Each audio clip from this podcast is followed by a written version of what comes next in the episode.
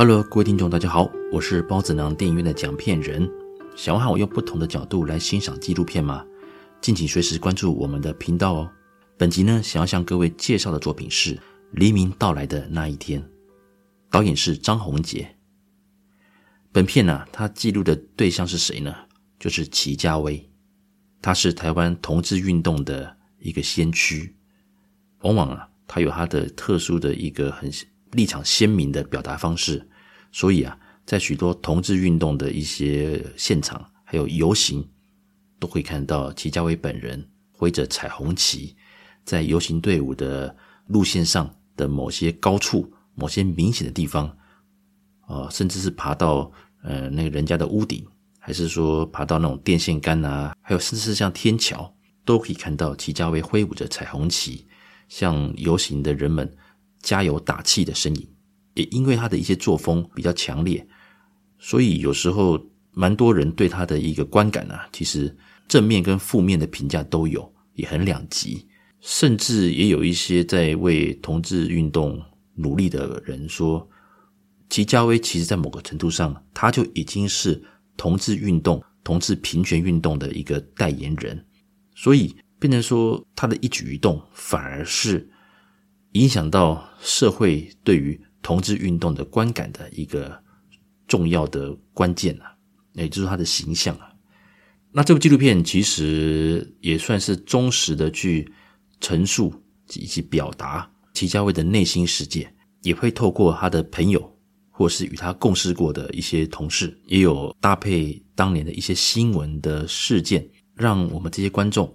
用不同的角度来慢慢的了解齐家威这个人。导演的手法用得很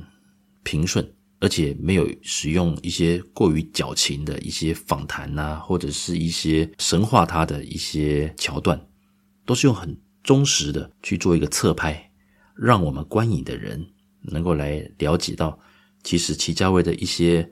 大胆的一些动作，或者是一些比较夸张的一些表现，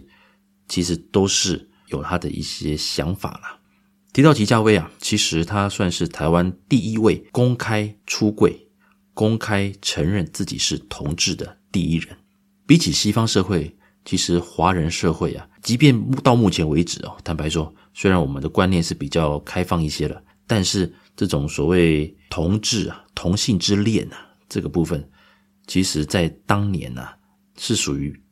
不能说出来的禁忌啊。同性恋由古至今一直都有，但是能够愿意承认啊，这也是需要一些勇气。特别是像台湾这种华人社会，其实对于同性恋的一个接受度啊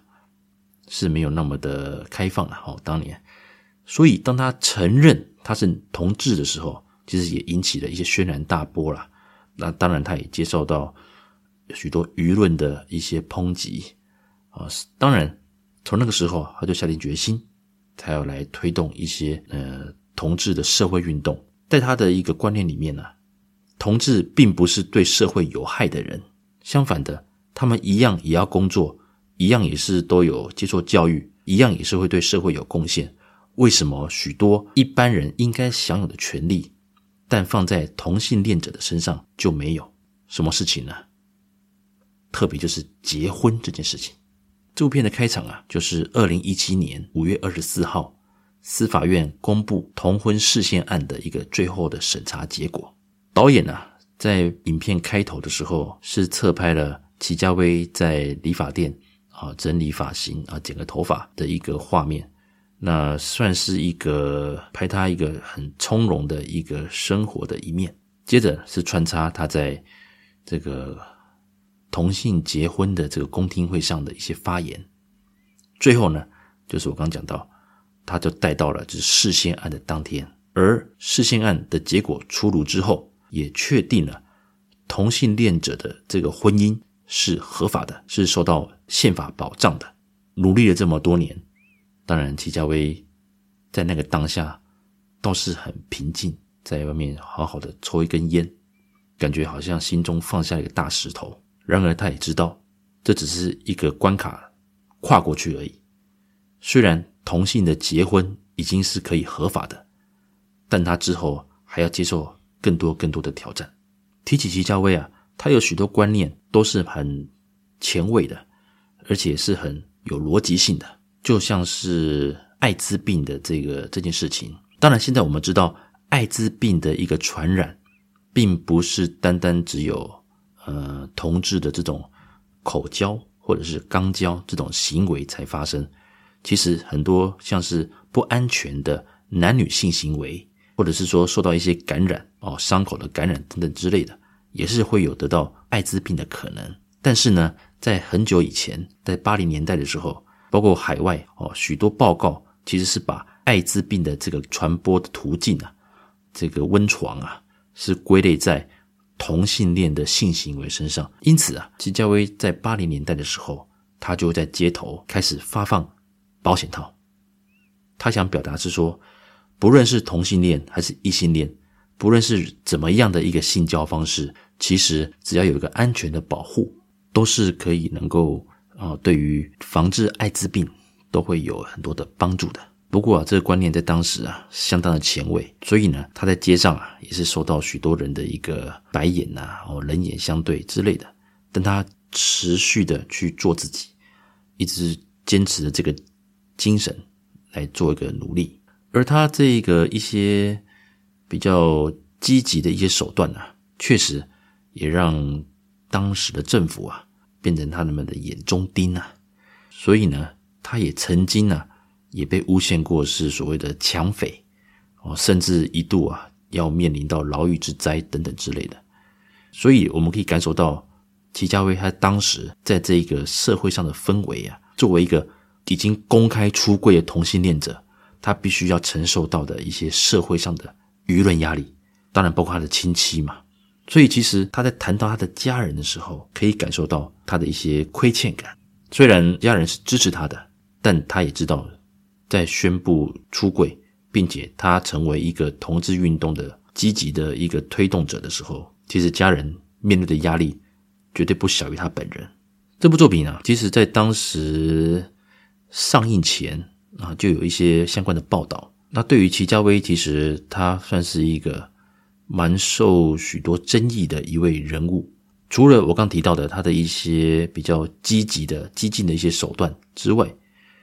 同样是在做同志运动的一些同伴啊，或一些伙伴，其实对他某些作风，其实也不是那么的认同啊。其实齐家威的一举一动，都是受到相关。啊，包括媒体啦，还是很多社会大众的一个一个关注，所以啊，他的许多一举一动，如果并不得体，或者是说踩到相关地雷的话，往往就会炸开啊，可能就会变成说啊，你们这些搞同志运动的人啊，都是都是这样子啊，什么什么之类的。所以其中有一位受访者，他表示，其实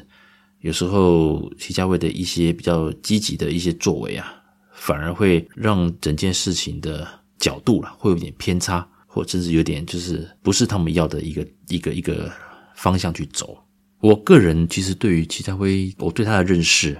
也就在于，坦白讲，也就在于说他他是一个同志运动的推动者，那努力的去推动同性平权，也因为啊同性可以结婚这件事情已经通过了释宪案，是合法的，那他的名字才又重新的登上各大新闻版面嘛。也让我才说啊啊有有有这个名字我有印象啊，这样子，这就是我对齐家威的一个印象啊。因为我个人可能没有特别的对这一个同志圈的一些动态去关注。那这次当然啊有机会看到这部纪录片，确实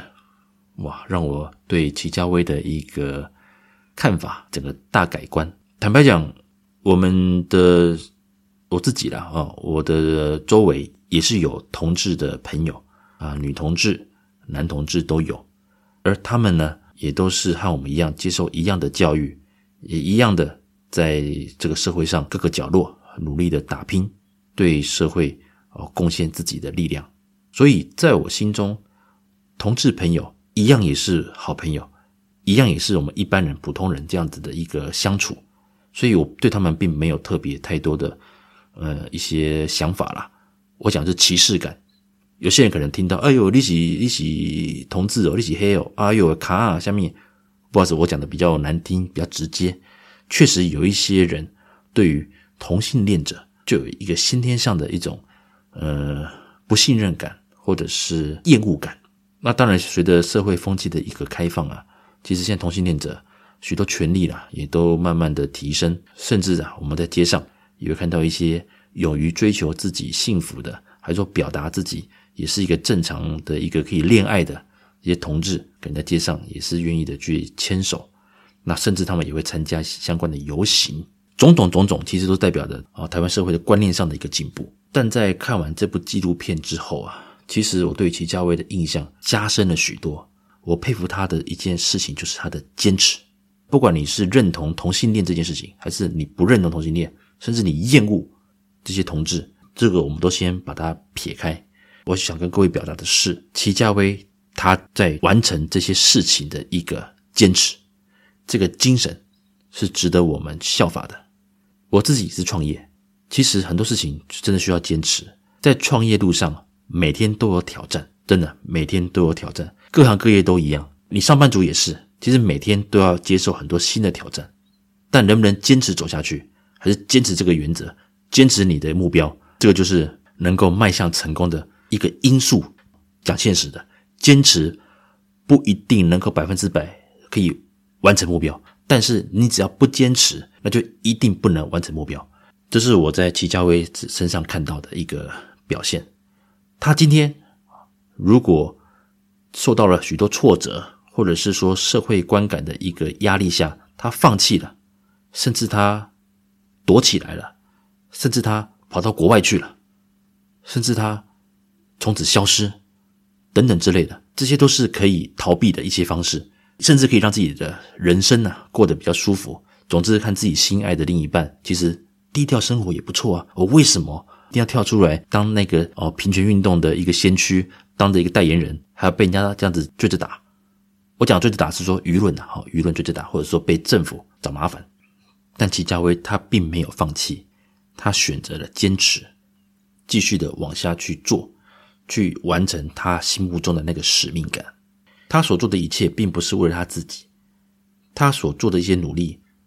甚至在当时也有一些同样的一些。啊，伙伴啊，同志团体也是抱持着可能不是那么的认同，但随着时间，随着齐家威他一路的坚持，也让许多的一些观念做了反转，也再再证明齐家威努力的方向是对的，他坚持的方向是对的。所以啊，像同性可以结婚这件事情，也确实在他努力之下通过了大法官的释宪案，是合法的。在公听会上面呢，其实观念的一个立场的陈述啊是非常重要的。在片中啊，其实只有揭露一些，但是他讲到就是齐家威强调，就是说同性恋他在这个社会上，他也是这个社会的一份子，他们做的一样的事情，也是缴税金之类的，是他做的贡献是跟大家一样的。为什么他就不能够享有跟他自己心爱的人结婚这个权利？另一方面。他又播到就是政府方面的这一块，他们认为说啊，呃，反对的这一派是说，又提到啊，什么中国传统的一些，包括要人能够帮他们，呃，帮长辈啊，这个举牌位啦之类的。其实这又回到华人社会，华人社会特别是比较年长的那一辈，确实对于自己死后、自己离开之后，身后事啊，哦，需要某程度上的一个规格，或者是某程度上的一个尊重。当然，这个没有对跟错。坦白说，像我自己，我可以接受。我自己就跟我的家人说，以后我离开了，坦白讲啊，化成骨灰，选择树葬，选择海葬都没问题啊，真的不需要什么，还要买个塔位啊，还是说专程要放在什么地方，还要哦按照那个一些时间来做祭拜都不用。像我自己就很 free，我觉得人离开了就潇洒。但是有些长辈可能既有的一些观念的影响。哦，传统观念认为，哦，自己死后当然，哦，也是会跟一些祖先啊在一起，那同时也能够受到后代子孙的一个祭拜，所以他们觉得这个牌位是很重要的。当你的小孩因为是同性恋还是怎么样，还是说一些原因是不能够结婚、不能够呃传宗接代，而来帮你持续的做祭拜或者是举牌位这种事情，我觉得是当然这是老一派的一些观点。那导演呢，他在这方面做了一些剪接，做这样穿插，这短短的一些几分钟的片段，可以让我们知道说，在推动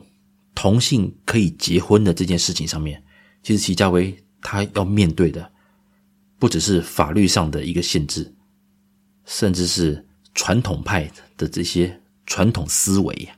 这才是阻挡他推动这些事件案的一个主力之一啦，阻挡的力量啦，哈，主主力之力。当然，随着他的努力，也确实了啊，在二零一七年那五月二十四号，事件案正式的宣布同性结婚是合法的。齐家威其实很平静，这在刚刚哦，在前面我有提到。所以，其实这样整个的的一个看完之后观感，其实我认为关键其实在前三分钟呃三四分钟，其实就已经把齐家威他本身的这一个人的。一个努力的一个过程，就已经知道他为了这件事情、这个目标，他坚持了这么多年，终于成功了。整部片的片长大概是四五十多分钟。其实对于他整个的一个评价，导演都是用各个啊访谈去做一个穿插，而他本身跟着齐家威本人在游行活动的一些跟拍，其实。他都是站在一个远处，哦，看着齐家威带着彩虹旗在游行的队伍，呃，经过的路线还没过来嘛，哦，要即将经过路线之前，他去寻找一些制高点来挥着这个彩虹旗。这个时候其实蛮好玩的，就是说，像有些地方可能是公寓的顶楼，他就像个孩子一样的，也是跑进去，爬上爬下，就是想想找一些制高点。让游行队伍能够看到他的彩虹旗，在某个程度上，你觉得就像个小孩子，单纯的只想要让大家看到他的一个举旗子这个动作。所以啊，我们会看到，在某个程度上，其实齐家威，你也可以说他是一个老顽童，一个很可爱的一个孩子。他的这个童心未泯啊，他总觉得对的事情，你就去把它表现出来。那你想要激励队游行队伍的的一个士气，就把它做出来。所以有一段啊，他爬到一个高处，举着旗，那下面的一个工作人员跟他说很危险，下来，他直接向对方就是说，呃，这是有呛回去了。这段其实还蛮真实的。那我只能说，工作人员是没有错的，因为工作人员确实你，你你拿着一个旗子爬到高处，工作人员是有这个义务，一定要跟你说一声嘛。所以我觉得这段导演其实如果了哈，导演是想要把他把齐家威塑造成是一个完美的一个。呃，运动工作者的话，也许这一段他可能会拿掉，但是他很忠实的把这一段画面也都把它剪进来。意思是说，齐家威他并不是完美的人，他在努力想要达成一些目标的时候，他也有一些比较激进的手法，甚至会游走一些灰色地带，甚至是不顾自己的安全。因此，从这边我可以看到导演他对于齐家威的一个。呃，运镜的方式，一个跟拍方式，记录方式，我可以看出来，他是保持，他是尽量保持中立。好，这部纪录片并不是美化齐家威，而是透过镜头跟一些新闻画面来让大家了解齐家威这个人，他在推动同志运动的时候，到底遇到了哪些阻碍，而他是如何撑过去的，而他的坚持。也就是促进同性能够平权合法结婚的这个大目标的一个重要的推手，重要的因素之一。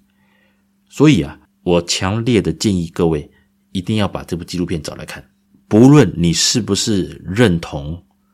齐家威这个人，也许你对于同志哦同性恋这个族群是有一些不是那么的喜欢这些族群，这都无所谓，没有关系，每个人都有每个人的自由。每个人都有每个人的立场，但是作为一个忠实的一个记录，记录着齐家威他在同志运动这一块的一个努力的一个心路历程，我觉得这部作品《黎明到来的那一天》是一个非常值得欣赏的一部纪录片。它并不是百分之百的去歌颂被记录的祁家威，而是用不同的观点还有新闻片段来做一个各面向的一个分析。让观众们自己去体会、自己去感受祁家威这个人他的一个人格特质，而我确实啦，我是被他感动的是坚持这件事情，真的，我觉得他带给我的一个启发就是坚持，